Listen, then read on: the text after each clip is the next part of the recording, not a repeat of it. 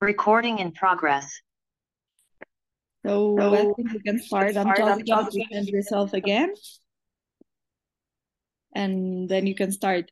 Eh, bueno, bienvenidos a todos. Esta es la tercera y última sesión del curso de eh, Rabbi Amin Levi acerca del pensamiento de Rambam y de Ramban.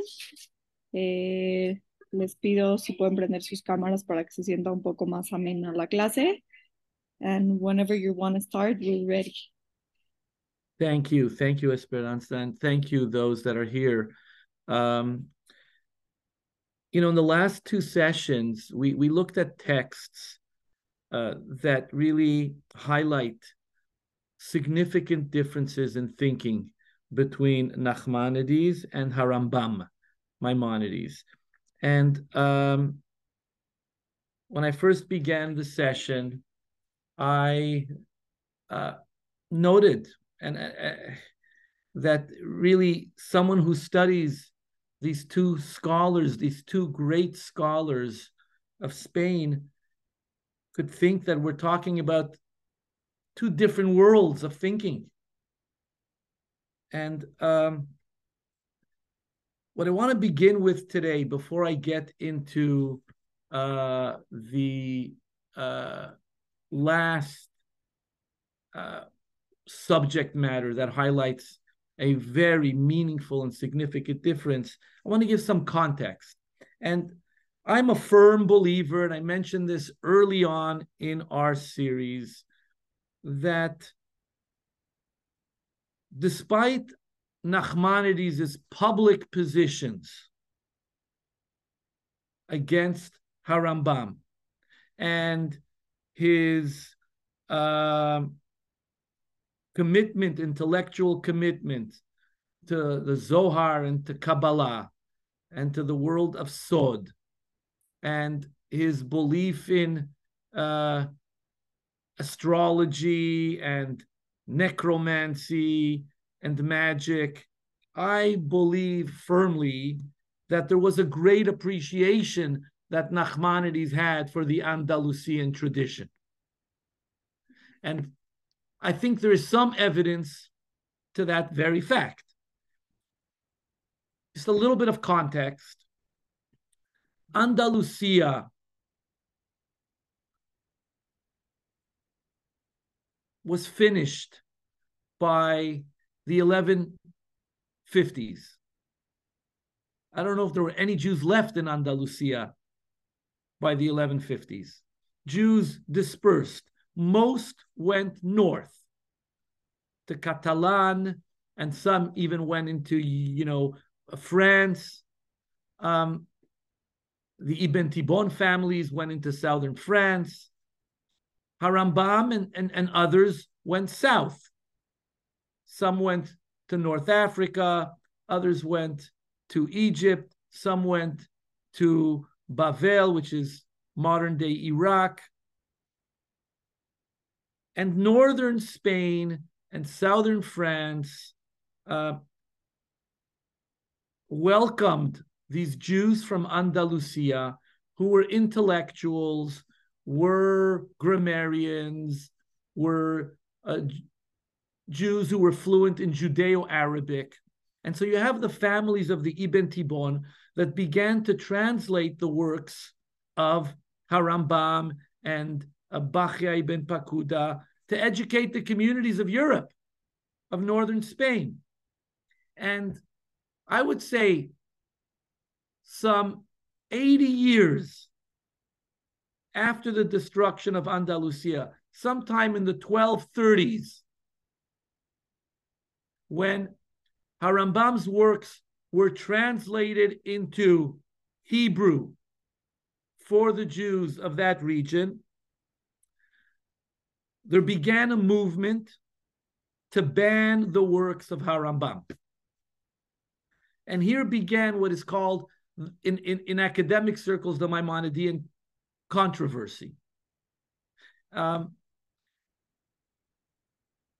the great saintly Rabbi Shlomo of Montpellier, he banned publicly the study of the Moreh Nevuchim, the guide, and Sefer Hamada. said, We'll welcome, we will welcome Harambam's halachic works, except Sefer Hamada, which includes elements of Maaseh Bereshit, Maaseh Merkava, and, and certain elements of philosophy regarding um, uh, miracles and nivuah, etc. He actually sent one of his students, Rabbeinu Yonah of Gerona, to France to try to rally up the communities there to uh, accept this ban on the study of Harambam. Nachmanides at this time was about 30 years old. He was a young, recognized, brilliant scholar. And he jumped into this controversy. And he wrote a very important letter, a famous letter to the rabbis of northern France and Europe, uh, asking them to retract their cherem, retract uh, their excommunication of Harambam's books, in particular of the Moreh Nevuchim and Sefer Hamada. And it's a brilliantly beautiful, brilliantly written letter from a literary point of view. I, I, didn't bring the letter to study with you because it's a long letter and it would take an entire session or two just to go through the letter. But he begins by being very self effacing. He says, I am nothing next to you, great Torah scholars. And he refers to these rabbis as the faces of the Merkava, the princes of Israel, the great teachers of Judaism. And he gives three reasons why they should retract their cherem against Harambam. The first reason he gives is that the world of Andalusia was culturally very different than the world of Judaism they're living and they're experiencing in northern Spain, in France, and in Germany. And he says, correctly so, that you're mixing apples and oranges here. And the guide, the Moreh Nevuchim and Sefer Hamada was appropriate for the Jews in Andalusia, may not be appropriate for the Jews, but it's not a reason to create a cherem against these works. Second reason he gives is because it's devastating to Jewish unity. We're going to tear the Jewish people apart. Harambam has a huge following. In fact, he had a big following of Jews in southern France, in Provence. Rabbeinu David Kimchi was a great follower of Harambam. And Nachmanides points out in his letter that if you proceed with this cherem, you're going to create a great division among the people of Israel. And the third point he makes, and this point is very, very critical. He notes how, how teachings in the Moreh Nevuchim and in Sefer Hamadah are not Andalusian innovations. Harambam was heir to the tradition of the Geonim, who were heir to certain schools of the Talmud. And I make a big deal about this in my book, The Mysticism of Andalusia, because I argue that Harambam devoted his creative energies to recording a tradition he was heir to, not writing a new tradition, like some of the scholars in Israel um, like to argue. The book that changed Judaism by Micah Goodman. That's wrong. The Moreh Nevuchim didn't change Judaism. It's a record of a tradition that was alive and well, beginning with Rav Saadia Gaon and many of the Geonim. And Nachmanides makes this point very, very clearly. And he uh, succeeds in having the ban revoked. Unfortunately, Rabbeinu Yonah was very zealous and he turned Harambam's books to the Franciscans who were burning the books of heresy in the Catholic Church. And he said, if you're burning your heretics, burn ours as well. And that's what led to the burning of Harambam's books. And then that's what led to the burning of the Talmud and Jewish books, which was a horror in the history of our people. Nachmanides in this letter refers to Harambam as the tower of the Talmud, the sanctuary of the masses. And he ends the letter by saying that there is countless numbers of people that Harambam has brought back to Judaism or has uh, kept within the fold of Judaism because of his great works. And here was the young Nachmanides, a brilliant scholar of northern Spain, of Catalonia, Barcelona, who uh, uh, was able to uh, preserve the dignity of Harambam in the face of potential crisis and disunity. And he had the cherem revoked. Other evidence to ha- Nachmanides' uh, sensitivities to the scholarship of Andalusia uh, could be found in one of his disputations against or with the Catholic Church. You know, Nachmanides unfortunately had to spend much of his intellectual energy debating the Catholic Church. They thought, the Catholics thought that this was one good way of preserving or proving that Judaism is inferior to Catholicism. And so they had these public debates.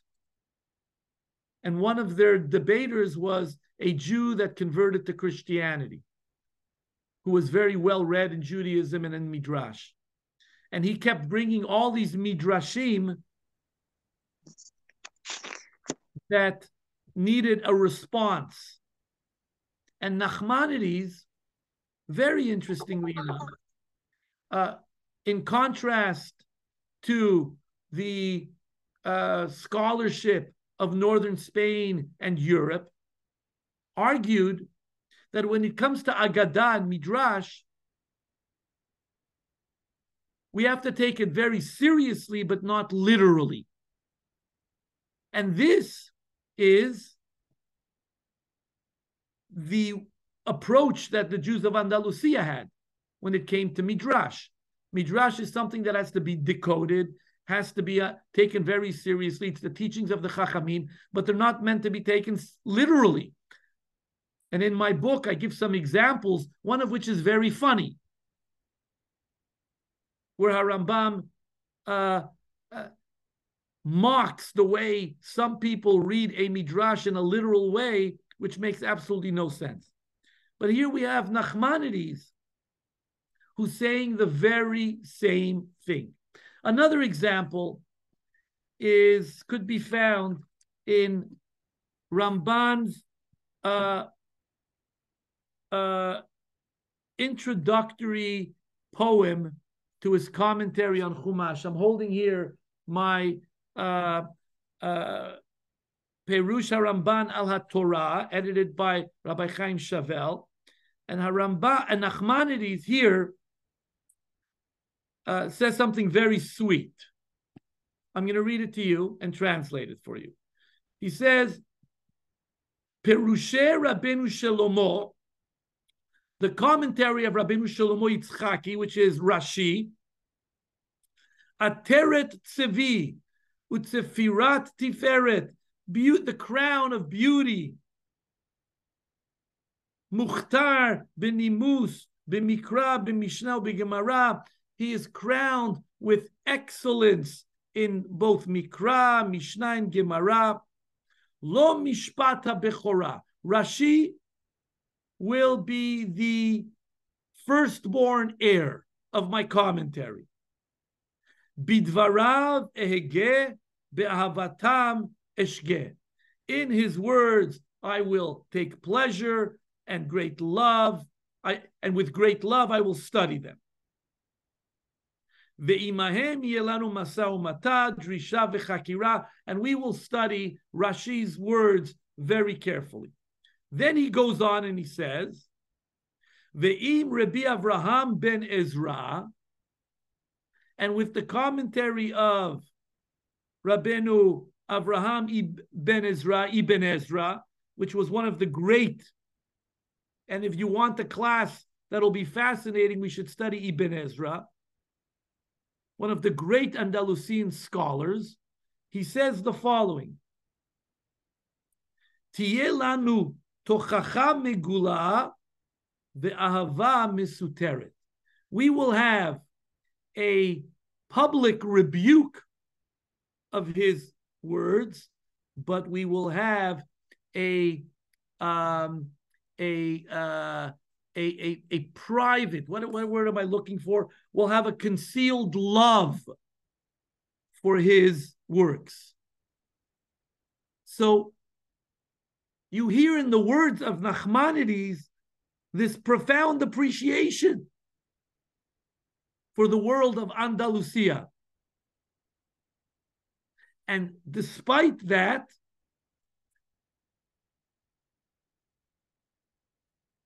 the worlds of Harambam and Nachmanides are very far apart. So, what I want to study with you today is let me get, let me find the text that I'm looking for.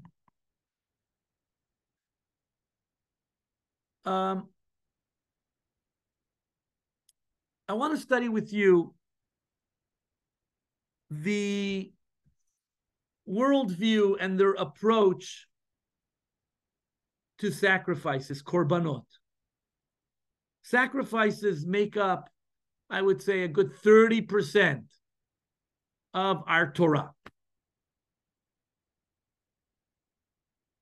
Most of Sefer Vayikra, a good chunk of Bemidbar, portions, you know, the whole idea of, of building the Mishkan and the and the Mizbeach is to bring sacrifices.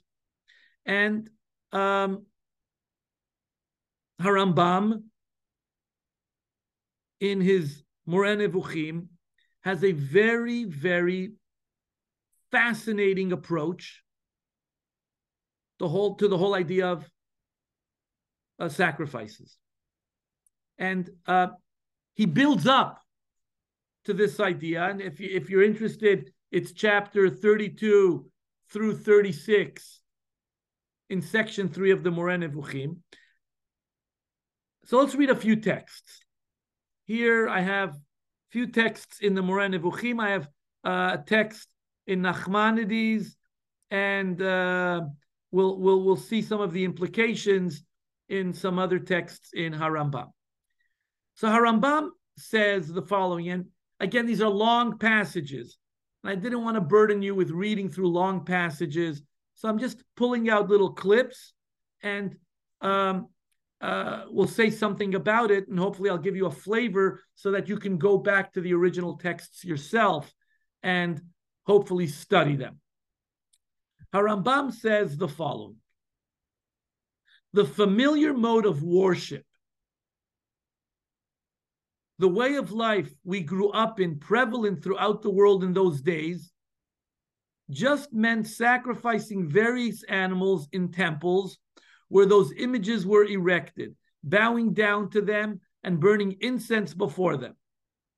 The pious and devout in those days worshipped only in temples dedicated to the stars, as I explained.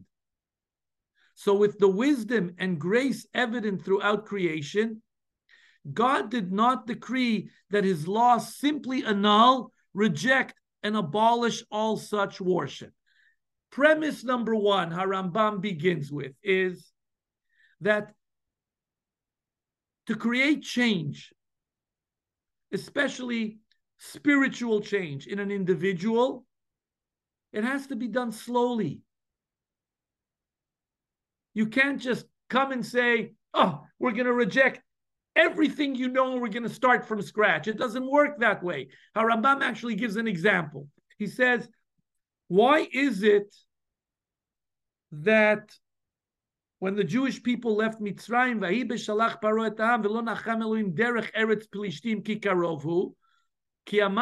why didn't God choose the most direct path to the land of Israel? Derech Eretz Pilishtim, the path of the Philistines. They would have been in Israel in two days, three days. And he says, the Pasuk says, because lest there would be war and the Jews would come back running to Egypt. Harambam says, why didn't the God just make them great warriors, military heroes? We made miracles, the 10 plagues, the splitting of the sea. Why not just make the Jewish people now warriors? And Harambam says, premise number one, God will not change the human being. Never. The human being has to change himself or herself. That's why they have to spend 40 years in the desert to transform from slaves to warriors who can self govern. The common, number two, the common practice in those days was animal sacrifice. That's what everybody did, every religion did. And so Harambam says God didn't come and say, okay, no more animal sacrifice. We're just going to pray to God. People are going to say, what kind of religion is that? Doesn't make any sense. Impossible. And so it had to happen progressively and slowly. Harambam adds, and I want to read one more passage over here in Harambam. The Torah as Onkelos reads it, tells us clearly that the ancient Egyptians worshipped the constellation Aries. So they prohibited the slaughter of sheep and abom- uh, abominated shepherds and the abominated shepherds. Beyond that, some Sabian sects, Sabian sects are early pagans, pre Muslim pagans, worshipped jinn and believed they took the form of a goat. Such beliefs were quite common and widespread in the days of our teacher Moshe. As the Torah writes, no more shall they sacrifice to goats. So these sects forbade eating goat meat. Also, slaughtering cattle was abhorrent, abhorrent to nearly all pagans. They all venerated these beasts. So you will find even today Hindus never slaughter cattle, even in lands where other beasts are slaughtered. In order to blot out, all traces of such unsound beliefs, then we were commanded to sacrifice animals of three kinds, specifically of the herd and flock. Harambam here, in a much larger and longer essay, explains that the whole purpose of the korbanot was to precisely sacrifice the animals that were worshipped by the pagan of that ancient world. And by sacrificing them, we show that we don't believe in them. We reject those beliefs. We reject that form of avodah zarah. That's why uh, we have the korban pesach is a lamb. Harambam explains. the lamb was worshipped by the Egyptians. I would even argue further the lamb was roasted publicly so that all of Egypt smelled the roasting of the lamb. A lamb smells very different when it's cooked, when it's roasted. And so for Harambam, the whole idea of sacrifices was a means towards the transformation, spiritual transformation of the Jewish people. It was just one step closer to where they had to go spiritually. And so, point number two in Harambam in these chapters is that change happens gradually. He explains this. Uh, I think I have a quote down here. Um, where is it? Maybe I don't. Ah, here in Marah, when the Jewish people came out of Mitzrayim, their first stop was in Marah, where the water was bitter and then it was sweetened. And the pasuk says, Vayomer im shamoa tishma lekol Adonai Elohecha. And Moshe Rabbeinu says, if you shall surely listen to Hashem, ve'ayashar beinav ta'aseh, and you'll do that which is right in Hashem's eyes, ve'azanta lemitzvotav, and you will hear His commandments, ve'shamarta kol chukav, and you will certainly observe His chukim, kol ha'machala shesamti b'mitzrayim lo asim alecha. All the diseases that I placed upon Egypt, I won't place upon you. Kenya, I am the Lord your God who heals you. And the Gemara in Masechet Yoma says that here God commanded Shabbat and all the civil laws. So Harambam develops this very beautifully. Harambam says that initially, when God revealed his glory to Avraham Avinu, it was only a theological expectation that Avraham and his progeny should know God, should not worship idols, should know the truth that there's a creator in heaven, affirm God's truth in the world. Then the Jews went down to Mitzrayim and they went to Lamitet, Memtet, Sharei Tuma. They went to the lowest levels of Tuma and Avodah Zarah. And they failed in the mission of Avraham Avinu. So Harambam says, when they came to Marah, so God added a few more commandments Shabbat, civil laws. But then what happened? They sinned with the golden calf, Cheta Egel. And that's where Moshe Rabbeinu and Hakadosh Baruch Hu understood that there has to be a slower process, and so they had the building of the Mishkan, they had the bringing of korbanot, which ultimately would ideally lead to a closeness to God and rejection of Avodah Zarah. This entire philosophy is absolutely rejected by Nachmanides. Completely rejected by Nachmanides. And I'm going to read a little passage here, Ramban in Vayikra. Right at the beginning of Vayikra, Ramban says the following Ve'amar harav b'moreh hanevuchim. The rabbi writes in the Moreh hanevuchim, Kitam korbanot. The reason for the korbanot ba'avur shemitzrayim, shemitzrim ve'akazdim asher hayu Israel garim ve'toshavim be'artzam, because the Egyptians and the Kasdim, among whom the Jewish people lived, Me'olam hayu ovdim labakar velatzon. They would worship their herds, their animals, their goats. Ki amitrim ovdim latele. The mitrim worship the lamb.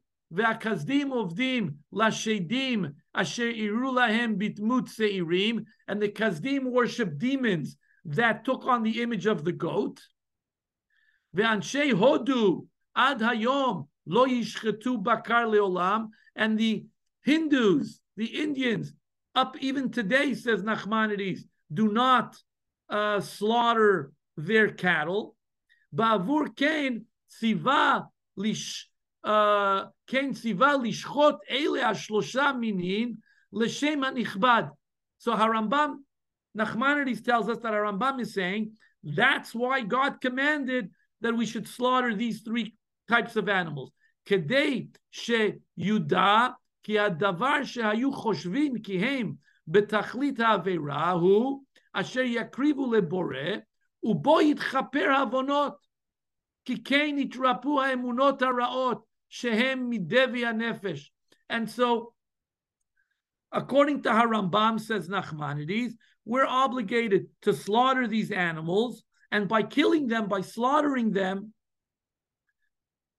we're going to reject their false beliefs, the emunot haraot, that are the sicknesses of the soul. Ki kol madve v'chol choli lo yitrape ki im behofcho behofcho behofcho dvarav.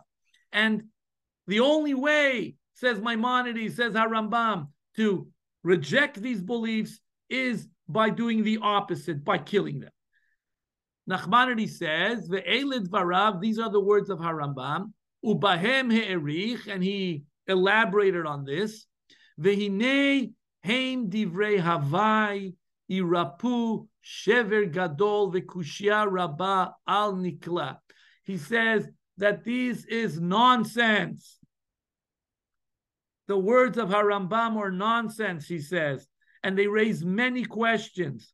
Yasu Shulchan Hashem Megoal, that they that they make the table of God ugly. She'enenu rak lehotzim milban shel reshaim v'tipshei olam. He says, how could the korbanot only be in order to reject the false beliefs of the pagans? Ve'akatuv amar Kihem lechem ishel lereach nichoach. The pasuk says that the korbanot are reach nichoach, a pleasant smell for God, a pleasantness for God. Ramban Nachmanides continues by saying that the whole purpose of korbanot is for God. God needs it. It serves God. And herein lies this huge difference between Harambam and Nachmanides. For Nachmanides, we bring korbanot because God needs it. For Harambam, we bring korbanot because we need to change. We need to transform ourselves. And this difference runs through a lot of Jewish practice. For, Haram, for Harambam, the whole enterprise of mitzvot is to change the individual, change society, to make the world a better place. In Nachmanides' spiritual worldview, every detail of the mitzvah and every detail of the korban and every ingredient is important because it has an effect on God. And this, of course, is elements that are found in the Zohar and in the Kabbalah. Um, the Pasuk says, here's a very interesting idea that, that furthers this distinction. The Pasuk at the end of Shmot says, "Veyadu ki ani Adonai Elohechem asher otzeiti otam me'eretz Mitzrayim." And the Jewish people will know that I took them out, that I am their Lord God. I took them out of the land of Egypt. Leshochni betocham, to dwell among them. Ani Hashem Elokechem. I am the Lord, your God. Nachmanides here quotes Rashi, Ibn Ezra, and gives his own commentary. Leshochni betocham, al menat lishkon betocham, so that I dwell among them.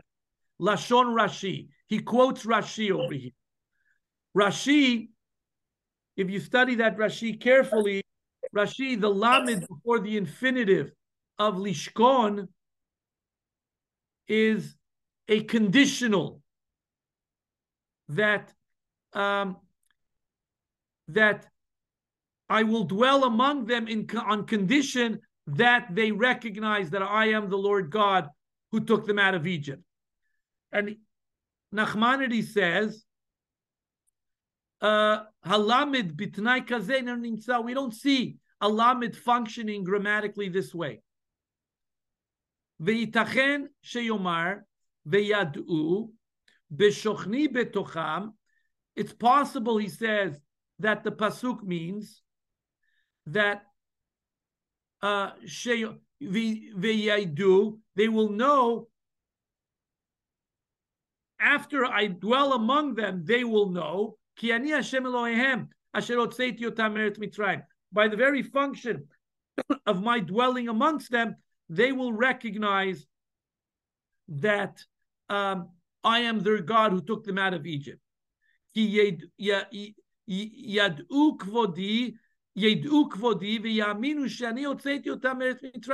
will recognize my great honor and they will believe that I took them out of the land of Egypt. That's the way the Lamed works. David David was maskil wherever he went. And then he explains as follows. Aval Rabbi Abraham Amar Rabbeinu Avraham ibn Ezra says, Ki lo hotzeiti otam meretz mitzrayim rak ba'avur ki im eshkon betocham. Ibn Ezra has a little bit of a different reading. He says, the whole purpose why I took them out of the land of Egypt was so that I dwell among them. Vizehu ta'avdun et ha'elohim al That's the whole purpose of you will worship the Lord your God on this mountain. And Nachmanides says, Ve'yafeh piresh ken yesh binyan sod gadol. Nachmanides says, here lies a great secret. Ki kefi pshat davar, according to the simple reading of the text, Hashechina be'Israel tzorech The simple reading of the text is that God's presence in Israel is for the purposes of the human being, and not for higher purposes. Avalhu keinyan shamar, but Nachmanides says no. The entire purpose of the Shekhinah, he says, is for God's purposes. It's for it, it, it's not for the human being, but rather for God. Kenyan שאמר הכתוב, Israel Asher בך Pa'er. The Jewish people make God glorious.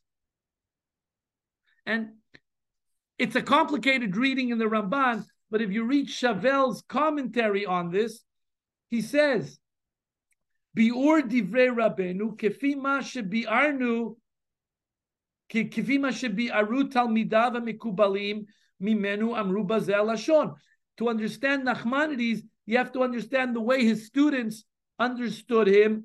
His students were the Mikubalim.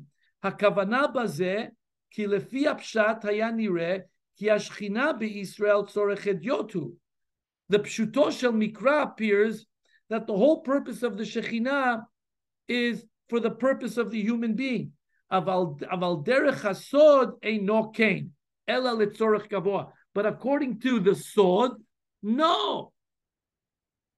It's all about affecting the heavens and changing the heavens. And that's the purpose of the Mishkan, and that's the purpose of the mitzvot. And Harambam says, reject such a notion. For example, regarding the Mishkan, by this injunction, we are commanded to build a sanctuary for his service. Their sacrifices are to be offered and the perpetual fires to burn per the prescribed ingredients. Pilgrimages are to be made, and there the festivals and assemblages are to be held year every year, as will be explained. This injunction is contained in his words, and let them make for me a sanctuary. We build the Mishkan for our purposes, to gather the people, to bring sacrifices that will benefit us and change us spiritually.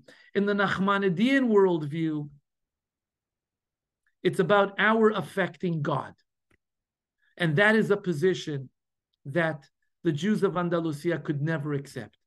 We don't change God. We don't affect God. God doesn't need us.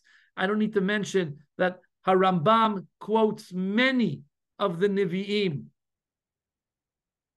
who reject the idea of God needing korbanot.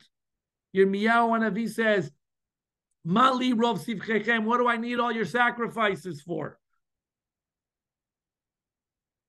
And so here again lies this big difference between these two great Torah giants.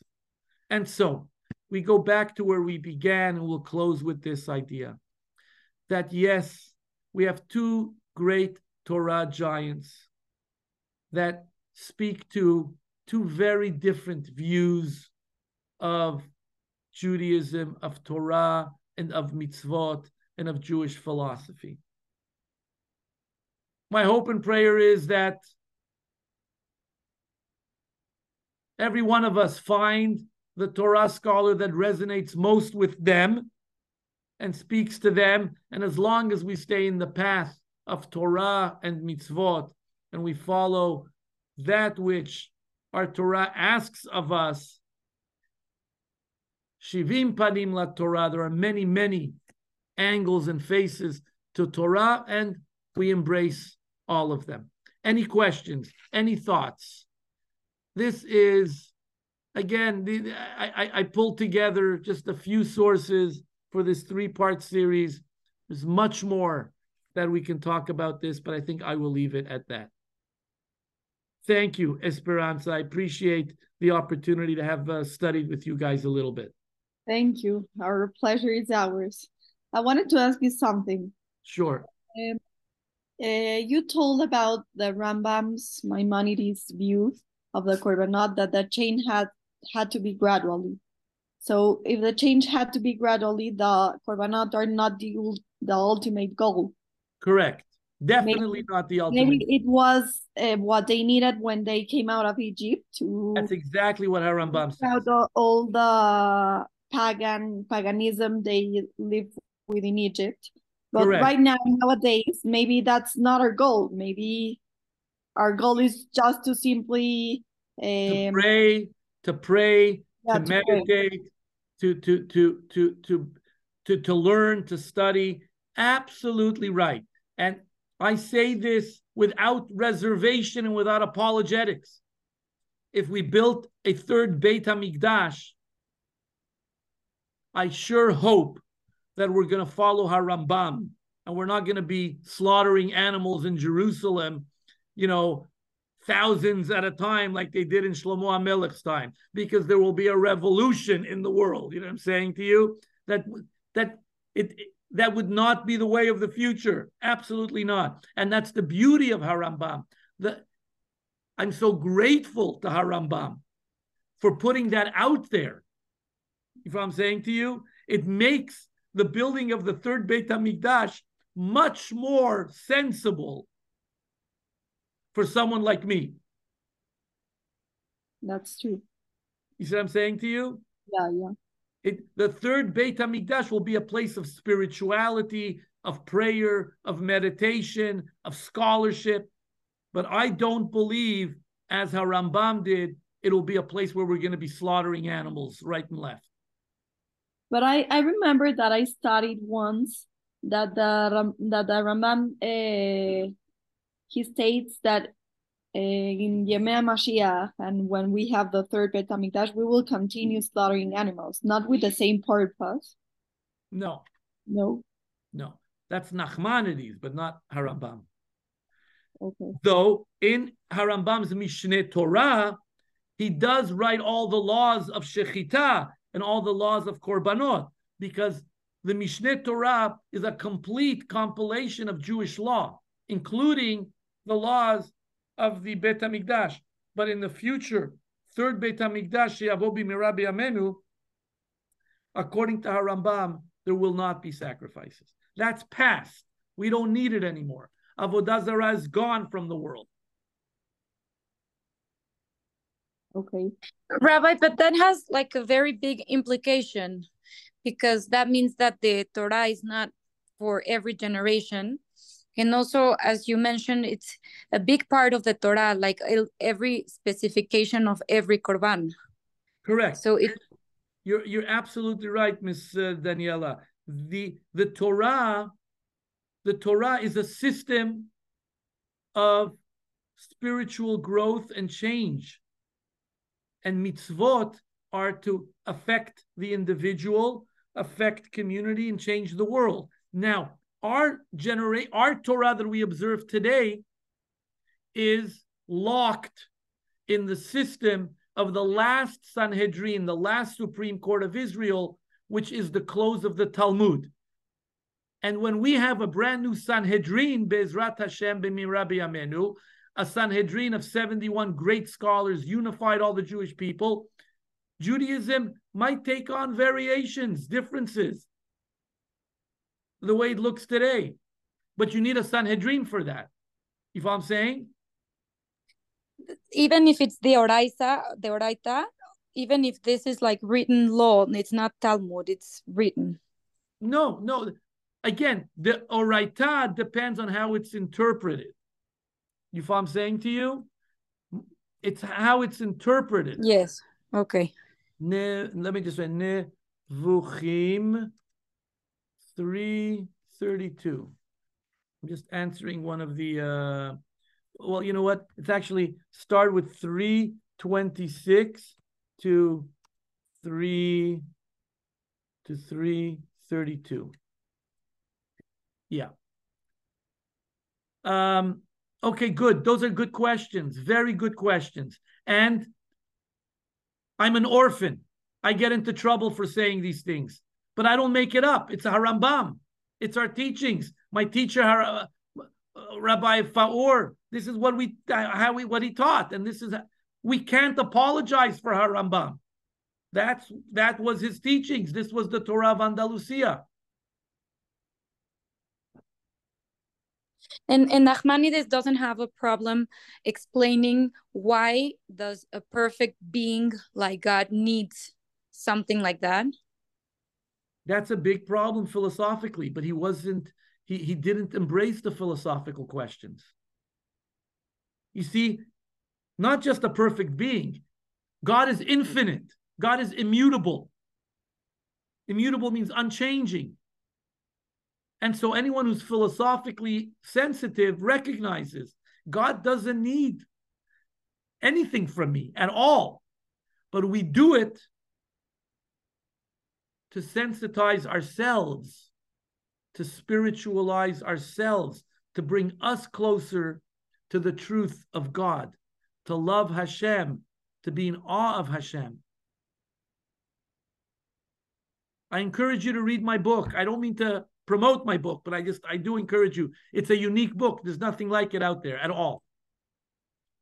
And wait till uh, I have another book coming up, and a third one after this, that is uh, speaking to these points very, very saliently. Thank you, Rabbi. I, I will try to find it here in Mexico, Bezrat Hashem. Okay. Thank you, everybody. I appreciate it. Hatzlacha, good luck. Uh, please stay in touch, uh, Esperanza and your whole group. All right. We're uh, we're so grateful. Uh, thank, Thank you, you. for Thank you. All right. being with us, and we're s- we were so happy to hear from you I and the appreciate it. Thank you. It was a pleasure. Take care, guys. Laila Thank Tov. Bye bye. You Bye bye. Thank you. Bye.